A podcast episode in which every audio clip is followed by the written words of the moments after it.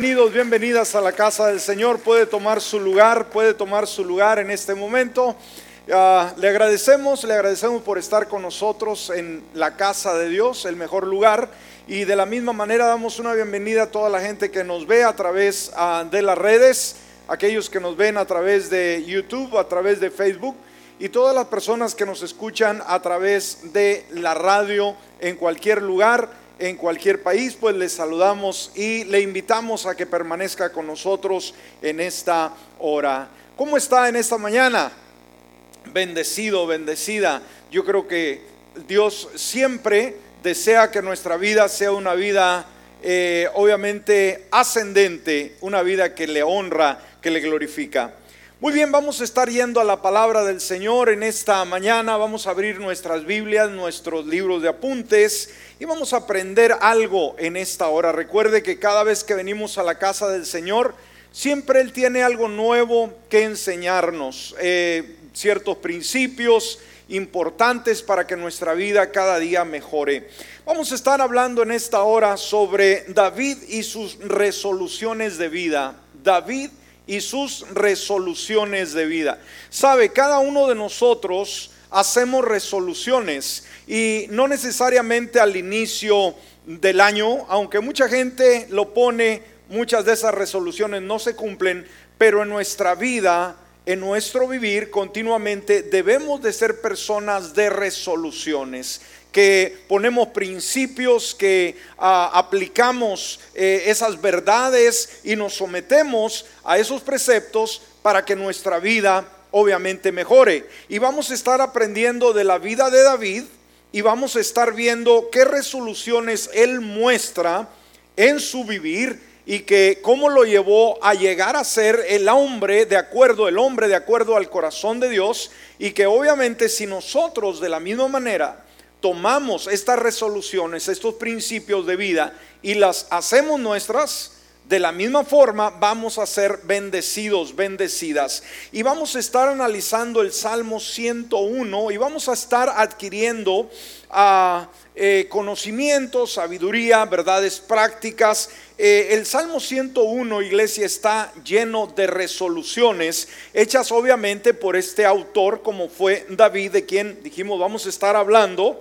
Eh, en un momento en que estaba a punto de coronarse rey, a punto de tomar las riendas de, de Israel. Entonces, obviamente, había una gran responsabilidad, había un gran desafío y él necesitaba, él necesitaba, obviamente, conducir su vida de la mejor manera. Ahora, todo tiene que ver con la vida, cómo conducimos nuestra vida diaria. Y por eso este salmo viene a ser un salmo sumamente práctico. En él nos muestra el comportamiento de David, dijimos antes de asumir el trono, y obviamente el comportamiento que debemos reflejar cada uno de nosotros, un comportamiento que obviamente era agradable a Dios y digno también ante los ojos de los hombres. Esto es muy importante.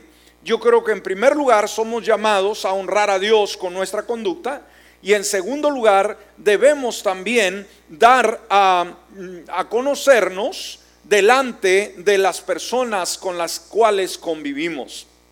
Así que vamos a, estar viendo, dijimos, diferentes versículos de este salmo. A medida vamos adentrándonos en el tema y vamos a ver qué podemos aprender. Ahora, ¿qué resoluciones muestra David? ¿Qué resoluciones ah, puso como orden de prioridad en su vida para llegar a ser todo lo que Dios anhelaba en su vida. Bueno, vamos a estar enlistando algunas de esas resoluciones. En primer lugar, en primer lugar, una muy importante, hermanos, y esto yo creo que eh, es un, a un parteaguas, es un punto de partida muy importante hacia una vida ascendente y así abre David este salmo. David muestra un espíritu de alabanza. Amén. Punto número uno, David muestra un espíritu de alabanza. Ahora, cuando llegamos a la alabanza, ¿usted cree, usted cree que la alabanza es importante para Dios? Pregunto. ¿O solamente es un relleno? Yo creo que debemos analizar que si David llegó a hacer todo lo que llegó a hacer, algo que destacó a David fue la alabanza. Y cuando vamos a, este ministerio, eh, nos damos cuenta que David era un trovador, era un músico, era un adorador, era un cantante, era un compositor, era un poeta en el cual expresaba delante del Señor lo que él era, lo que Dios era para David. Dice el Salmo 101 en su versículo primero, la Reina Valera actualizada, fíjese lo que dice David de la misericordia y el derecho cantaré. O sea, la misericordia de Dios y el derecho obviamente es la justicia. Amén. Misericordia y justicia. Ahora, ¿qué anhelamos nosotros más de Dios? ¿Misericordia o justicia?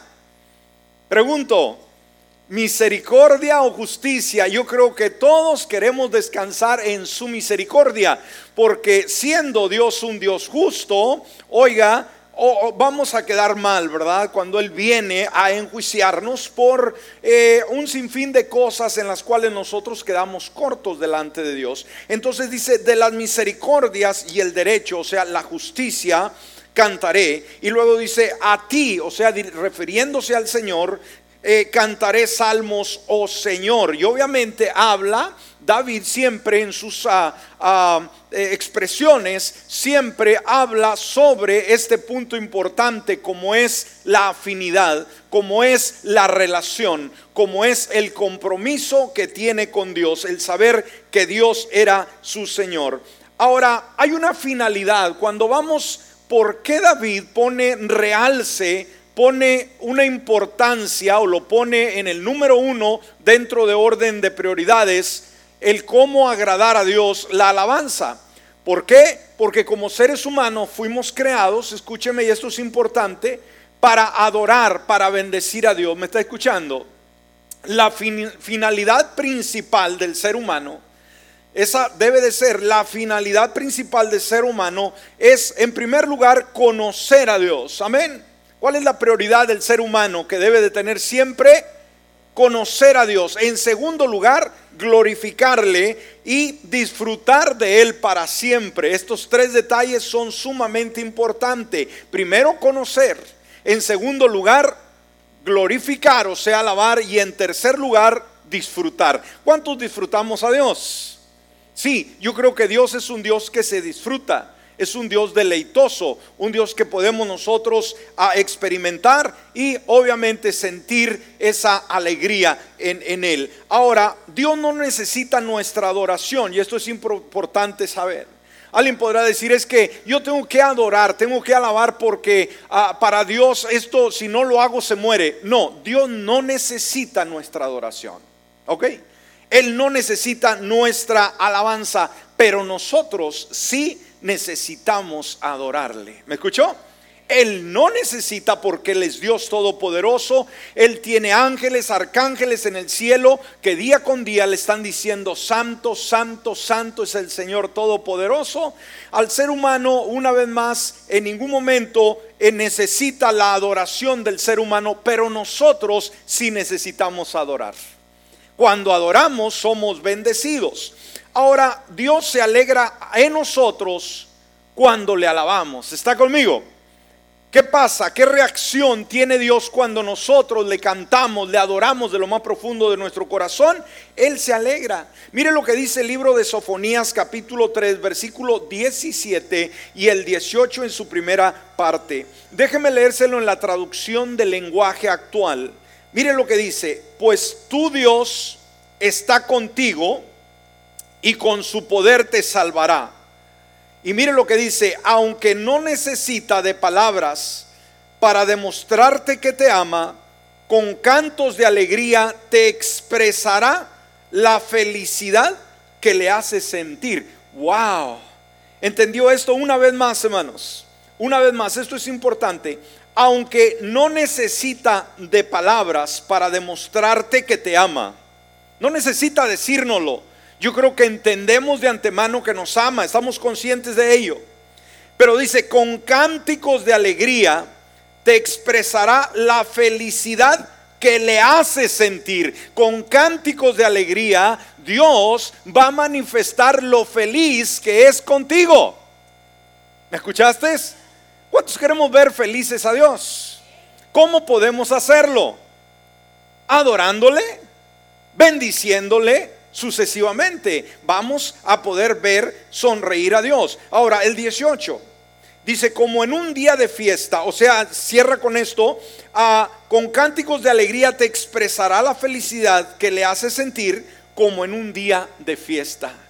Un día de alegría cuando le cantamos al Señor. Ahora, la palabra hebrea que se usa aquí para describir las acciones de Dios, cuando se regocija o cuando Él se alegra, es simplemente una demostración en la cual Él salta de alegría, en la cual Él da vueltas girando con una emoción. La palabra original es lo que demuestra cuando Él dice que Él simplemente se se regocija o se alegra. Imagínese, por el lado contrario, ¿qué refleja un rostro triste? Este es el lado contrario. David, hermanos, él decide dentro de sus resoluciones que va a ser un hombre dedicado a ser feliz a Dios. ¿Me escuchó? Una vez más, dedicado en cuerpo y en alma a ver sonreír a Dios. Entonces usted y yo podemos con nuestra alabanza hacer sonreír a Dios. Por el lado contrario, el lado opuesto, no adorarle y tener una cara de tristeza que expresa un rostro triste. Bueno, un rostro, rostro triste, perdón, es expresión, escúcheme, de un corazón desagradecido. ¿Me escuchó? Un rostro triste que no alaba, que no bendice, que no glorifica a Dios, es la expresión de un corazón desagradecido, que no reconoce que Dios nos ha dado la vida, que no reconoce que Dios es rey, que no reconoce que Él nos ama, que Él vive entre nosotros y es el que nos sostiene y el que nos sustenta. Nehemías en el capítulo 2, versículo 1 y 2, la nueva traducción viviente dice, a comienzos de la siguiente primavera, en el mes de Nisan, durante el año 20 del reinado Artajerjes, le servía el vino al rey y como nunca antes había estado triste en su presencia, me preguntó, ¿por qué te ves tan triste? No me parece que estés enfermo, debes estar profundamente angustiado. Entonces quedé aterrado. Aquí podemos ver la, experiencia de Nehemías, un hombre que le servía al rey y que aquí en este momento, en esta ocasión, obviamente Nehemías estaba triste porque la ciudad de Jerusalén estaba en ruinas, estaba abandonada y él quería hacer algo. Esto había traído tristeza a su corazón. Pero el rey, hermanos, cuando lo veía cada vez que venía a él, me imagino que venía con una expresión de alegría, Nehemías era un hombre muy alegre. ¿Cómo nos damos cuenta? Porque en esta ocasión en especial que llega ante el rey, lo ve diferente y el rey no se limita, sino que, ¿por qué te ves tan triste? Le dice, no parece que estés enfermo, o sea, tienes algún problema, debes estar profundamente angustiado. Entonces, el llegar eh, a la presencia del rey, escúcheme, aún el rey terrenal presentarse con una cara triste era un insulto para el rey. ¿Me está escuchando? ¿Está aquí, hermano?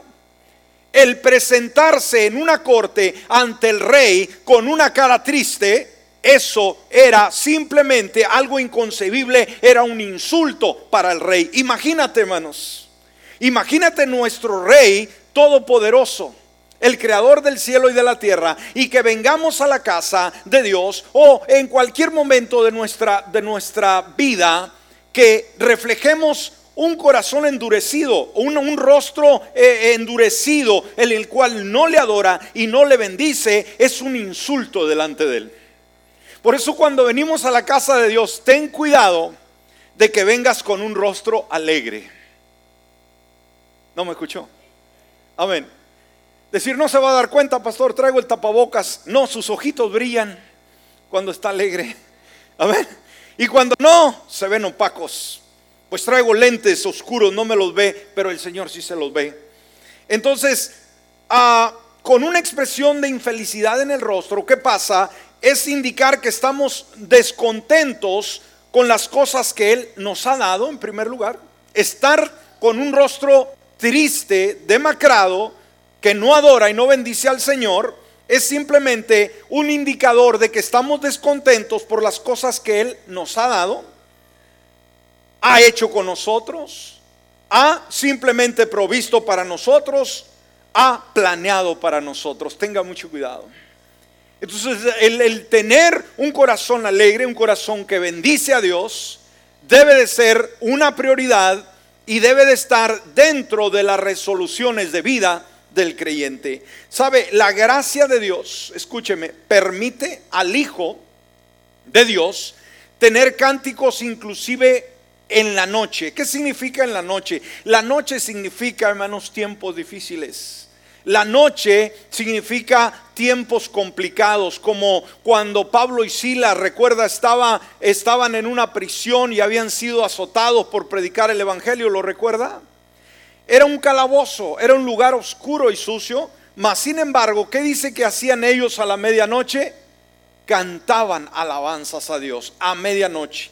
Era un mal tiempo. La medianoche es para dormir, es para estar tranquilos, es para descansar pero la noche nos habla cuando no podemos concentrar el sueño, cuando la intranquilidad, cuando la falta de paz embarga nuestra vida.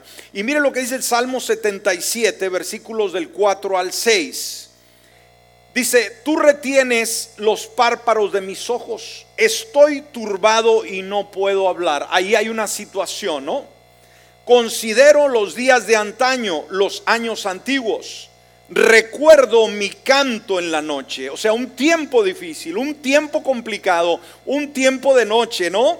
Dice, medito en mi corazón y mi espíritu investiga. Entonces, si nuestro corazón está lleno de alabanza, está lleno de Dios. ¿Me escuchó? Entonces David aquí nos da una buena resolución para cada uno de nosotros.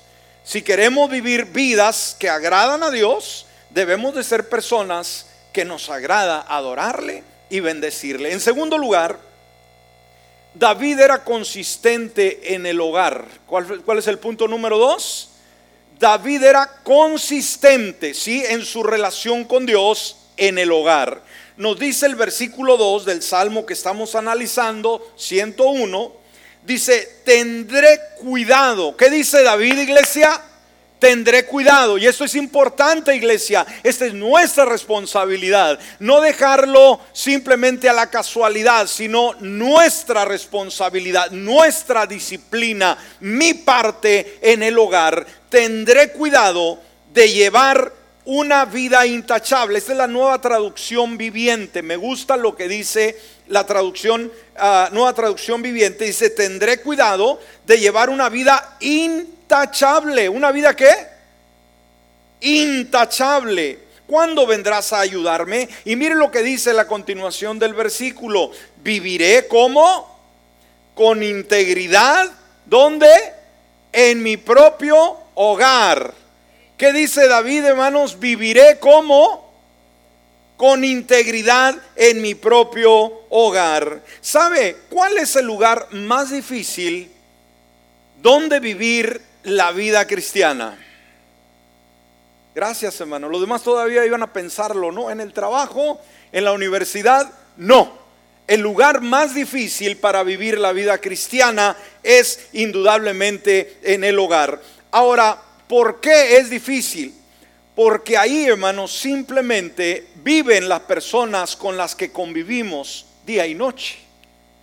En el trabajo podemos dar la mejor cara, con las amistades podemos presumir una vida que no tenemos, pero en el hogar no podemos engañar. En el hogar, hermanos, simplemente reflejamos lo que somos. ¿Está conmigo?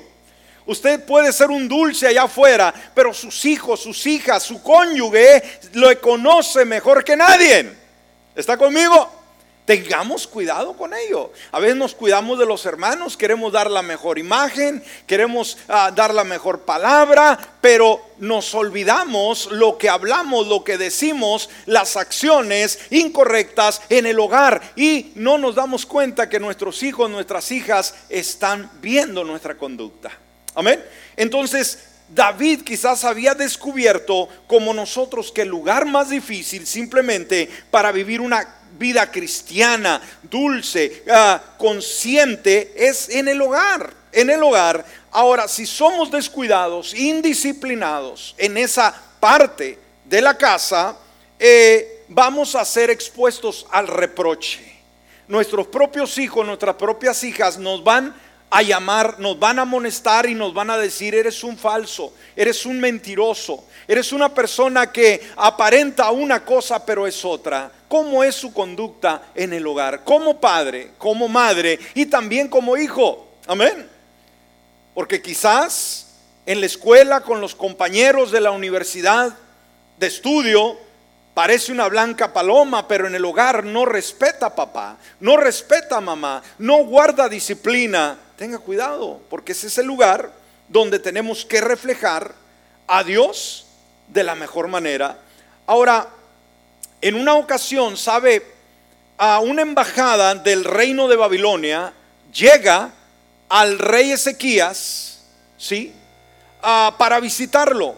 Él estuvo enfermo, y una embajada, dijimos, llega a un grupo de personas para entrevistarlo y él nos estaba dando cuenta que Babilonia pretendía conquistar a Israel. Entonces él no se da cuenta y cuando llega esta embajada, estos representantes de Babilonia, ¿qué es lo que hace? Él les muestra todo su hogar. Y debemos de tener mucho cuidado, que en ese hogar sea un hogar privado, un hogar donde Cristo gobierna, donde Cristo reina, y que no sea un espacio donde el enemigo se mofe. Mire lo que eh, vemos esto, hay una pregunta muy profunda de la embajada de Babilonia al rey de Ezequías, ahí en Segunda de Reyes capítulo 20 versículo 15.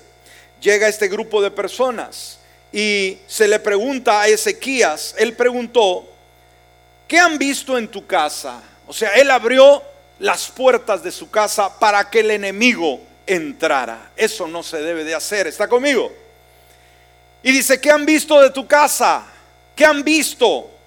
Y Ezequiel respondió, han visto todo lo que hay en mi casa. Nada hay en mis depósitos que no les haya mostrado.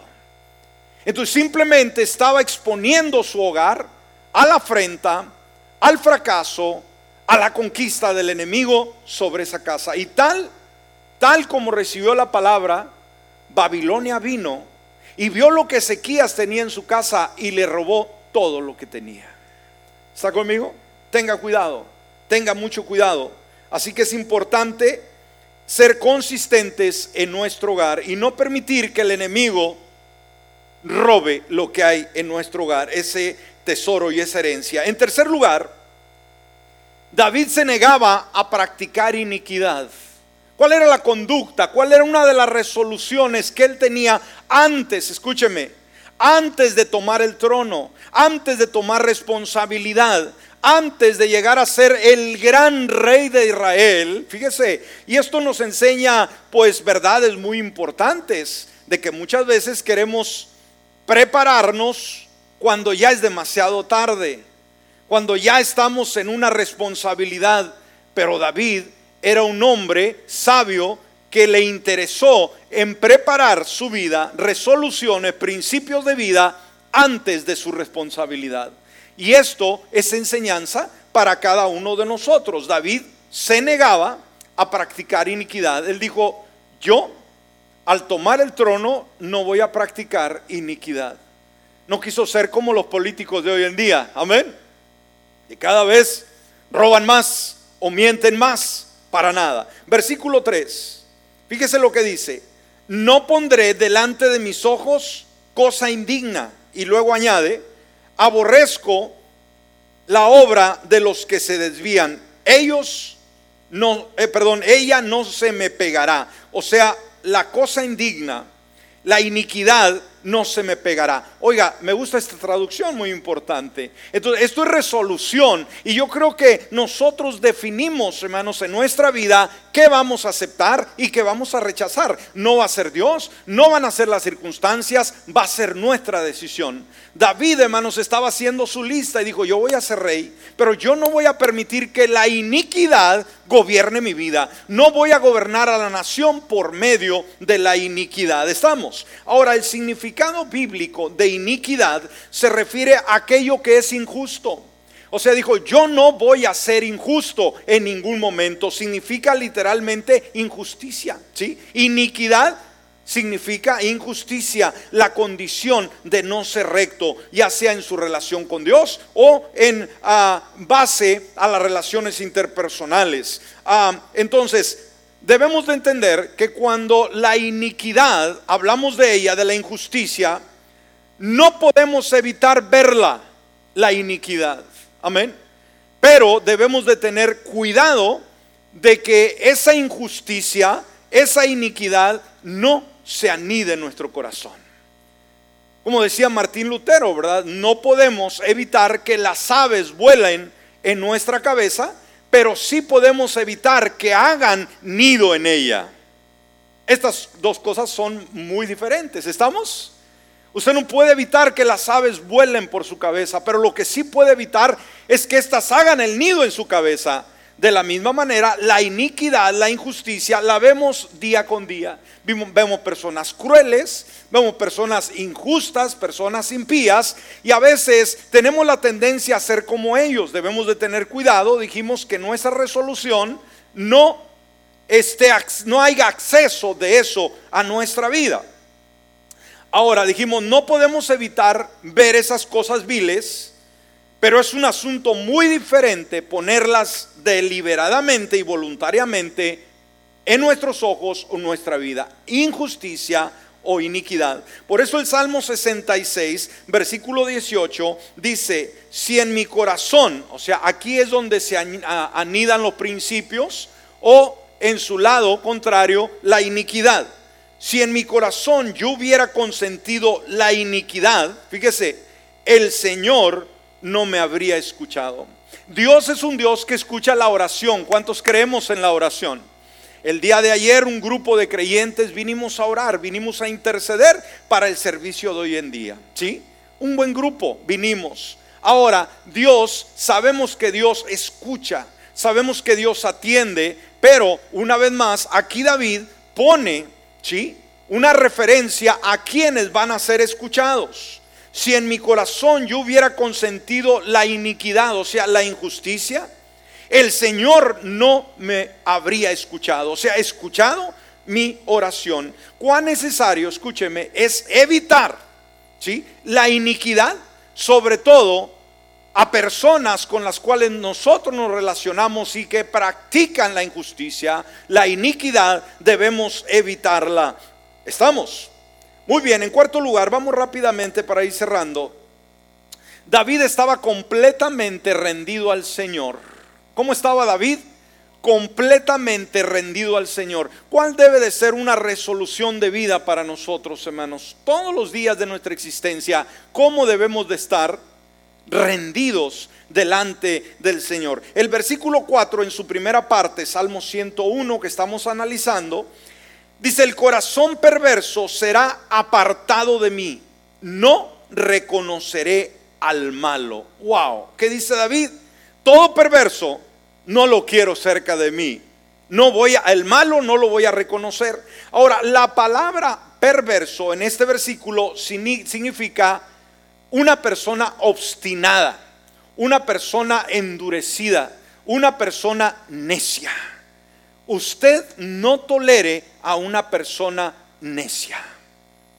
¿Cómo se dice en nuestra cultura? A una persona cabezona, que no entiende razones, como Gavino Barrera, ¿verdad? Que no entendía razones andando en la borrachera, dijo el poeta. Amén. Entonces usted no tiene que tener ningún roce con una persona necia, ¿sí? Ah, ahora, está en nuestra voluntad agradar agradar a Dios o agradarse a uno mismo. Tener un corazón entenebrecido, un corazón obstinado o un corazón sensible y rendido ante el Señor. Esa es una decisión tuya, es una decisión mía. ¿Estamos? ¿Queremos seguir nuestro propio camino o el camino del Señor? ¿Sabe?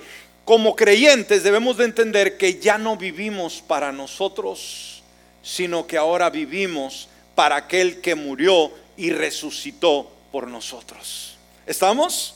Mire lo que dice segunda de Corintios capítulo 5 versículo 14 y 15. Dice, porque el amor de Cristo nos impulsa, considerando esto, que uno murió por todos. ¿Quién murió por todos? Cristo Jesús, ¿sí? Por consiguiente, fíjese, porque uno murió por todos, por consiguiente todos murieron. Si Él murió por nuestro pecado, nosotros ya hemos muerto al pecado. Amén, estamos. Dice el 15, y Él murió por todos. ¿Por quiénes murió? Por todos. Para que los que viven, ¿cuántos estamos vivos todavía? Amén. Dice, ya no vivan más para sí. O sea, ya no soy dueño de mi vida. Ya no me pertenezco a mí mismo, pertenezco a Jesús.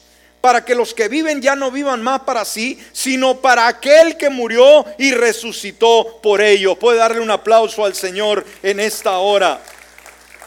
Entonces la pregunta, David, hermanos, él no vivía para él, él vivía para el Señor. Y esa resolución también de vida para nosotros es la misma pregunta, el mismo desafío. ¿Estás viviendo para ti o estás viviendo para el Señor? Y por último, por último, ya para cerrar, punto número 5, David cultivaba amigos a quienes Dios aprobaba. Amén. ¿Qué hacía David? Cultivaba amigos o amistades a quienes Dios aprobaba. Esto es sumamente importante. En el versículo 4, en su segunda parte, ¿qué dice David? No reconoceré al malo. O sea, ¿qué quiere decir? No haré amigos íntimos de aquellos que no aman a Dios. ¿Está conmigo? ¿Qué clase de amigos tiene? ¿Qué clase de amigas tiene? Usted piensa que usted puede transformar a esas personas. Usted puede tener ciertas amistades por causa del trabajo, por causa del estudio, pero amigos, amigas íntimas, hermanos, tenga mucho cuidado con quienes está relacionando. Su mejor amigo, su mejor amiga no puede ser un borracho, no puede ser una mujer grosera que no ama a Dios. Usted a lo mejor es jalado o jalada por una persona muy íntima que le está arruinando la vida y no se da cuenta porque no tiene temor de Dios, porque no vive para Dios, porque no es creyente en Cristo Jesús, pero usted está pegado, pegada a esa amistad. Usted tiene que renunciar a una amistad que no está edificando su vida. ¿Está conmigo? A nuestra vida y testimonio de Cristo puede hacerse o estropearse según la clase de amigos que elegimos. Rodéese de gente buena, rodéese de gente sana, rodéese de gente que le bendice, no que le anda trayendo chismes, no que le anda trayendo condenación, no que le hace ver mal delante de los demás. Usted es un reflejo, hermanos, de las amistades con las cuales se relaciona. ¿Me escuchó? Ellas van a ejercer una influencia importante en su vida. Aunque usted no lo crea, se va a ser, va a ser influenciada, va a ser influenciado. Una vez más, alguien puede decir, no, pastor, es que yo busco este tipo de personas para traerlas a Cristo. Ten cuidado, ten cuidado, porque dice por ahí un dicho que el que entre lobos anda, aullar aprende. Sí saben ese dicho, ¿verdad? Y este es el ejemplo, hermanos. La Biblia nos dice que no nos unamos en yugo desigual con los incrédulos. Y sabe, este es un principio de vida establecido por Dios. Y se aplica mucho al joven, la señorita, que busca como compañero de vida a un hijo del diablo. ¿Me escuchó? Esto está prohibido por la Biblia. Pero día con día, hermanos, nuestros hijos, nuestras hijas se siguen casando con filisteos y con filisteas, con dalilas Amén.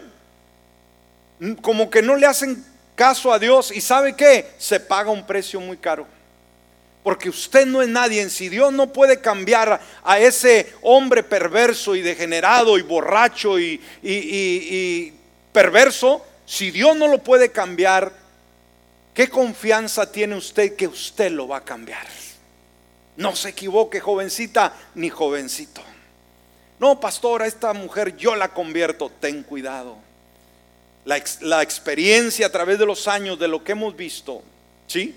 Ha demostrado que cuando hay yugo desigual y se casa con una persona que no es una que ama al Señor, jamás, hermanos, quizás se lleguen a convertir. No corra el riesgo, no vale la pena. Amén. Aunque no digan amén, así es la realidad. Por lo tanto, de la misma manera, hermanos, con quién se relaciona, con quién come, con quién platica, con quién conversa, de quién está aprendiendo, con quién ah, eh, dialoga día con día.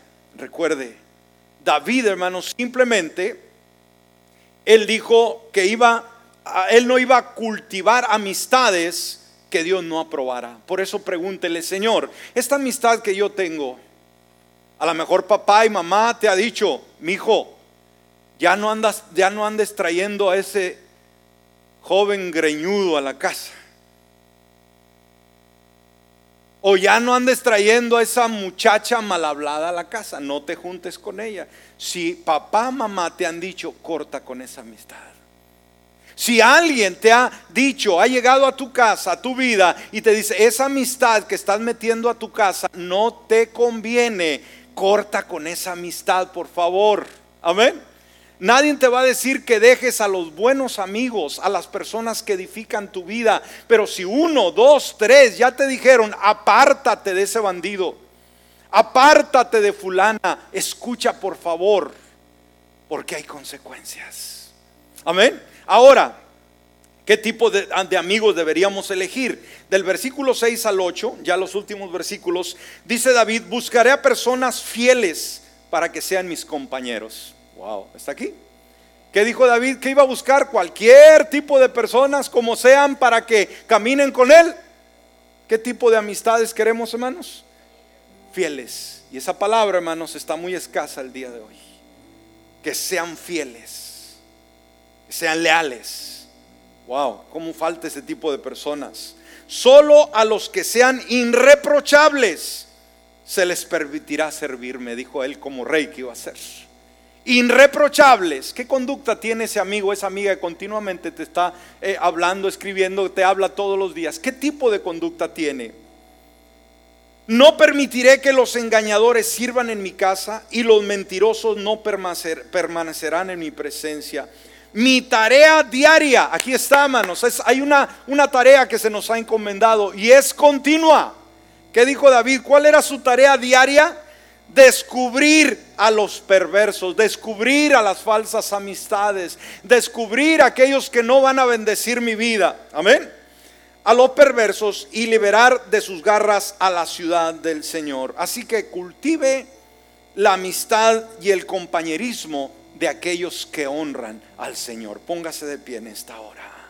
Muy interesantes estas resoluciones de David, ¿no cree usted? Y que pueden ser muy prácticas para nuestra vida y conducirnos a puerto seguro. Cierre sus ojos. Padre, nos acercamos delante de tu presencia. Gracias Dios por esta enseñanza que podemos aprender de los labios de David, aquel hombre que fue de acuerdo a tu corazón. Aquí podemos ver resoluciones de vida y podemos ver que los principios que David aplicó fueron principios, Señor, que lo llevaron a ser el hombre extraordinario que tú siempre planeaste. Si él no hubiese practicado estos principios y resoluciones, jamás, jamás aparecería en tu palabra como el hombre de acuerdo a tu corazón. Por ello, en esta hora, mi amigo, mi amiga, si estás aquí en el auditorio, o nos ves o nos escuchas a través de cualquier medio, En esta hora haz esas resoluciones de vida. Y en este preciso instante, ahí donde tú estás, dile, Padre Celestial, yo abro la puerta de mi corazón y te invito para que tú seas el que le da rumbo a mi existencia. Que yo muera al viejo hombre, a la vieja naturaleza y que te permita a ti, Señor, que tú tomes el control absoluto y total de mi vida por Cristo Jesús. Amén y amén. Gracias, Padre.